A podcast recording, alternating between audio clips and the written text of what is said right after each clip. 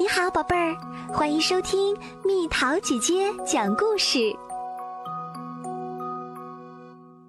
达芬奇和想飞的男孩。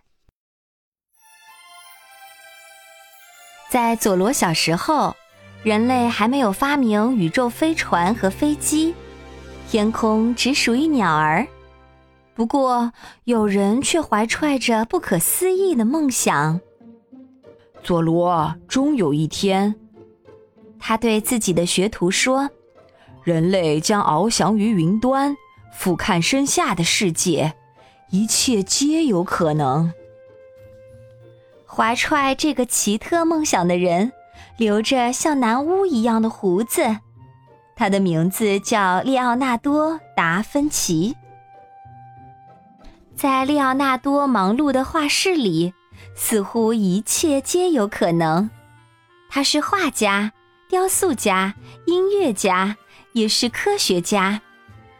有时他会向佐罗展示他那些精彩的笔记本，里面满是他的奇思妙想。我们应该尽力去理解一切事物。这位伟大的天才说：“生命怎样开始？”植物怎样生长？行星怎样运动？人类怎样才能像鸟儿一样飞行？但佐罗试图阅读那些笔记本时，却发现里面的内容是从后往前倒着写的，因此只能在镜子里阅读这些神秘的内容。有一个地方，佐罗绝不能进去。那是一间总锁着门的秘密工作室，除了利昂纳多自己，谁都不能进。佐罗很想知道里面有什么，也许是一尊奇异的雕塑，他想，或者是一件巨大的战争武器。在画室，每个人都得努力工作。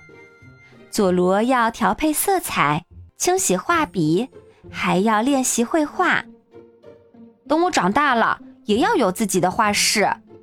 他说：“还要有一间秘密工作室。”你当然会有的，佐罗。利奥纳多笑着说：“利奥纳多非常善良，无论何时，只要发现受伤或饥饿的动物，他都会把它们带回家。”交给学徒们照料。有一天，利奥纳多发现了一个非常奇怪的生物。他把那粗野又吵闹的家伙拖进画室。这家伙乱踢乱踹，拼命挣扎，还冲这位伟大的画家吐口水。这是什么啊？佐罗问。一个男孩。利奥纳多笑道。一个非常粗野的男孩，从没上过学。他妈妈穷得没法照顾他，便求我给他干点事儿，免得他以后蹲牢房。粗野的男孩抓住利奥纳多的手，狠狠地咬了一口。利奥纳多假装非常生气，但佐罗看得出来，他其实在笑。从今以后，我就叫你萨莱。”利奥纳多说，“意思是小恶魔，你就是个活脱脱的小恶魔。”于是，萨莱留在了画室。虽然他非常顽劣，但每个人都渐渐喜欢上了他。但是，你不能再穿那身破烂衣服了。”利奥纳多说。我要给你买套真正的天鹅绒衣服和一双鞋子。啊，我把钱包放哪儿了？众人四处寻找，最后佐罗找到了，钱包就藏在萨莱脏兮兮的外套里。佐罗简直无法相信，谁敢偷利奥纳多·达芬奇的东西啊？日复一日，利奥纳多凭借想象。发明了各种东西，佐罗惊奇的看到了降落伞，人类历史上第一辆自行车，一件致命的战争武器，能使人在水面行走的装置，救生圈，一套潜水服。一次，他制造了一台用来切割和打磨玻璃的机器，并为自己做了副眼镜儿。带上它，我就能看住萨莱了。他说着，冲佐罗眨了眨眼睛。一天清晨，利奥纳多带佐罗进城，打算找些有意思的面孔画下来。发现有人特别漂亮或特别难看时，利奥纳多都会跟上去，画十几幅素描。他们来到一家市场。有个女人在卖鸟，鸟儿被关在一个个小小的笼子里。利奥纳多看了看那些鸟儿，接着，出乎佐罗的意料，利奥纳多把它们都买了下来。但他并不打算把鸟儿带回家当宠物养，而是让佐罗打开所有鸟笼。大家都瞪大了眼睛。谁也不理解他为什么这样做。鸟儿应该自由的飞翔，利奥纳多说：“瞧，佐罗，你能看清它们的翅膀是怎样扇动空气的吗？这让我想到一个点子。”利奥纳多跑了起来，一回到家，他便再次把自己关进那间神秘工作室。佐罗听见里面传出捶打和锯东西的声音。佐罗等了一个又一个小时，但利奥纳多一直没停下来吃东西、喝水。他到底在造什么呀？肯定是某样不可思议的东西。佐罗想，某样从来没人想到过的东西。终于。他在工作室外的台阶上睡着了。列奥纳多开始创造一幅了不起的肖像画，画中的女人叫蒙娜丽莎。他必须一动不动地坐上几个星期，所以列奥纳多请来杂技演员和乐师，免得他无聊。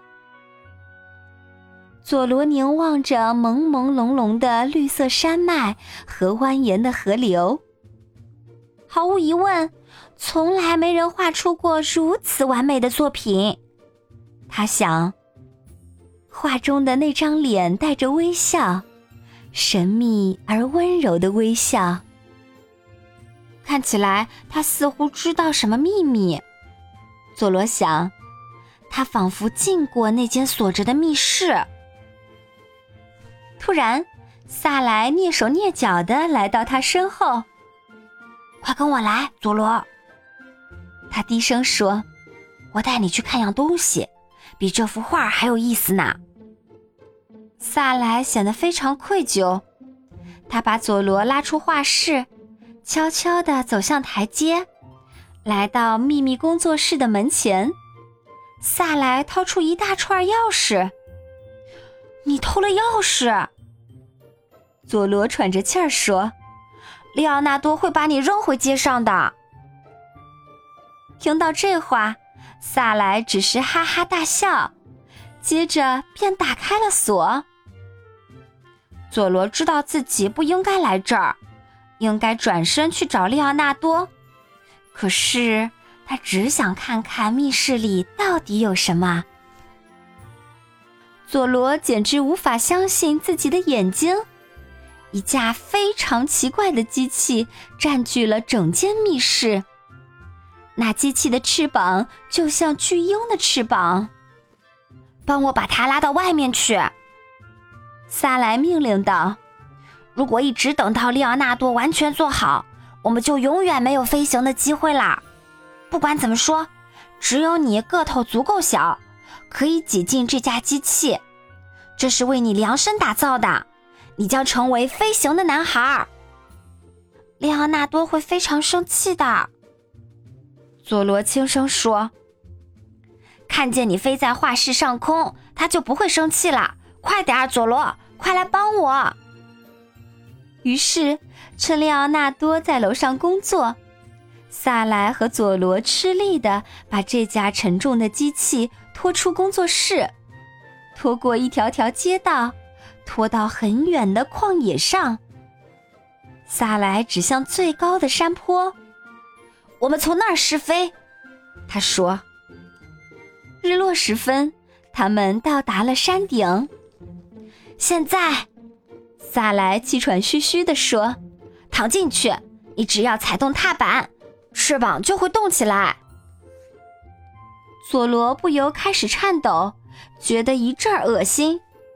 这架机器还没完成呢，他喊道：“我们应该耐心等待。”但萨莱已经把佐罗塞进那架机器，用带子固定住他的身体，拖着机器往山崖走。佐罗害怕极了，开始大喊大叫。突然，刮起一阵大风，萨莱用力一推，飞行器离开地面。佐罗俯瞰身下的世界，吓得连连抽泣。但没过一会儿，他就像鸟儿一样飞起来了，飞起来了，飞起来了！那个粗野的男孩在遥远的地面喊道：“但是有什么地方不对劲儿？这只巨鸟太重，佐罗又是踩踏板，又是往上拉，机器却开始往下掉。”就在这时，里奥纳多跑着穿过旷野，佐罗一直尖叫着，拼命拉扯绳子。但机器仍像石头一样坠落，砸到了一棵树上。里奥纳多亲自从撞毁的机器中拖出瘫软的佐罗，小心的将他抱回了家。萨莱羞愧的垂着脑袋，缓缓跟在后面。佐罗躺在床上，他的腿受伤了，头上也缠着绷带。哎，佐罗，利奥纳多难过的说：“萨莱不听我的话，我一点儿也不奇怪。但是你，或许我错了。人类可能永远无法飞行，我们不是鸟儿。从今以后，我就专心画画吧。”不，佐罗轻声说：“请记住您对我说过的话。”人类终将飞起来，那架机器太重，仅此而已。利奥纳多思考了一会儿，突然猛地跳了起来。没错，他大声说道：“而且翅膀应该更长，就像这样。”紧接着，他打开笔记本，缓慢而耐心地画了起来。终于。他完成了一幅漂亮的图画，画中是一架全新的飞行器，比以往的任何机器都要出色。画着画着，里奥纳多开始微笑，这是神秘而温柔的微笑。他仿佛已经看见遥远的未来，如佐罗一样的男孩女孩们，在云端自由翱翔。一切皆有可能。